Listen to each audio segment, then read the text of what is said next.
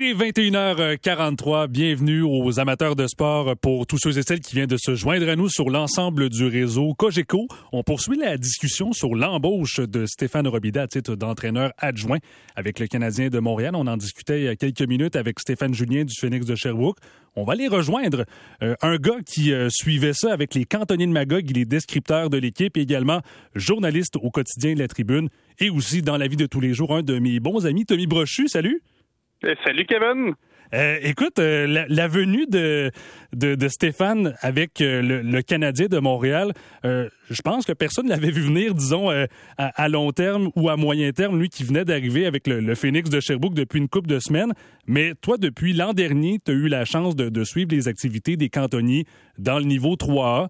tu as vu comment il agit avec les joueurs, puis je voulais savoir un peu ton, analyse ce soir par rapport à, justement la relation qu'il a avec les différents joueurs de l'équipe. Ben, écoute, ce qui est drôle, Kevin, c'est que personne ne la voyait venir quand il est arrivé avec les cantonniers non plus. Euh, il a remplacé Félix Potvin. Euh, il avait décidé de, quitter son poste lors de la COVID. Euh, puis Stéphane est arrivé là. Bon, c'est un gros nom, hein, Stéphane Robinson, on s'entend. Et puis il arrive là avec les cantonniers. On se dit, oh, il y a des grands souliers à chausser parce que, bon, Félix Potvin qui avait gagné deux coupes Jimmy Ferrari avec les cantonniers, tout ça. finalement, il arrive, là, Stéphane Robida, puis il perd ses deux premiers matchs de la saison. Là. Bon, c'est c'est très peu, euh, c'était une très petite analyse. On dit, oh, ça va peut-être être difficile. Et finalement, bon, on se relève, gagne le troisième match 5-0, puis ça va gagner, lui, à son tour, la Coupe Jimmy Ferrari.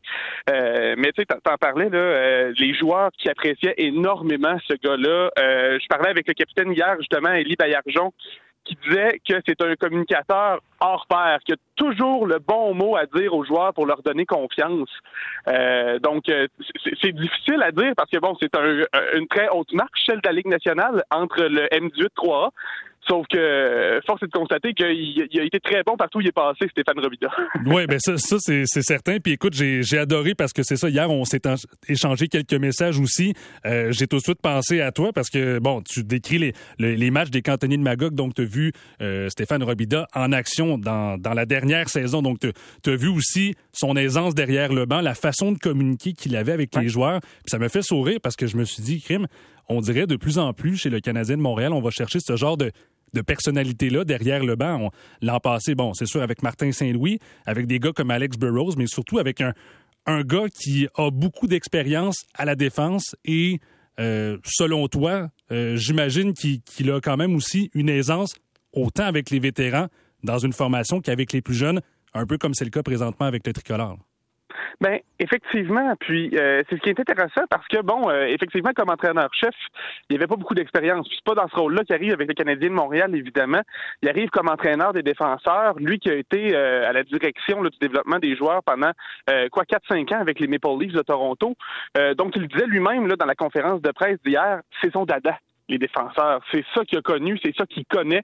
Donc, arrive là, il a l'expérience avec les jeunes. Maintenant aussi, euh, puis, puis j'ai adoré une de ces phrases. Là, on lui posait comme question, les médias, euh, bon, euh, discuter avec un jeune de quoi 15-16 ans, puis discuter avec un adulte qui est dans la Ligue nationale mhm. établie, c'est peut-être pas la même chose. Mais lui, il disait non, non, non. Il dit que t'as 22 ans, que t'as 15 ans, que t'as 65 ans, un humain, c'est un humain.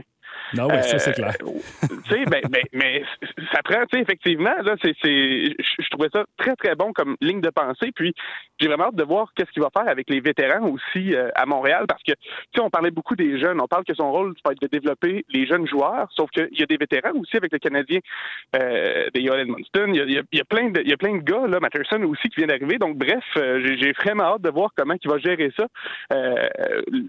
jumeler les jeunes avec les vétérans. Oui, puis écoute, je on parle de Stéphane Robida. Je veux t'entendre aussi, on jasait dans les dernières minutes avec Alexandre Despatie concernant la, la couverture de la 55e finale des Jeux du Québec à Laval. Oui. Euh, toi, pour mm-hmm. l'Estrie, euh, tu l'as couvert aussi cette semaine. Je veux savoir, je sais que tu, tu suis ça à distance, mais l'ambiance a l'air vraiment euh, spéciale, ça a l'air, ça a l'air vraiment plaisant trouve que ça a l'air le fun. Puis c'est un peu un avant-goût parce qu'ici à Sherbrooke, on va l'avoir dans deux ans, les Jeux du Québec. Puis euh, euh, Sherbrooke a aussi accueilli les Jeux du Canada il y a quelques années. Donc euh, oui, effectivement, j'ai vraiment hâte de le vivre sur place parce qu'effectivement, par téléphone, on en sent un petit peu moins l'ambiance avec les athlètes. Là. Mais ça a l'air d'une expérience extraordinaire pour ces gars-là. Ben, là, évidemment. Ben oui, ben, voilà. Puis écoute, c'est sûr qu'on va pouvoir aussi suivre ben, les, différentes histoires que tu as avec les athlètes. Tu en parlais avec le quotidien quotidien La Tribune et aussi on va pouvoir te, te suivre comme descripteur aussi des cantonniers de Magog. Donc, Tommy Brochu, merci beaucoup. Je te souhaite un bon week-end. Ça fait plaisir, Rémi. Bonne fin de semaine à toi aussi. Salut.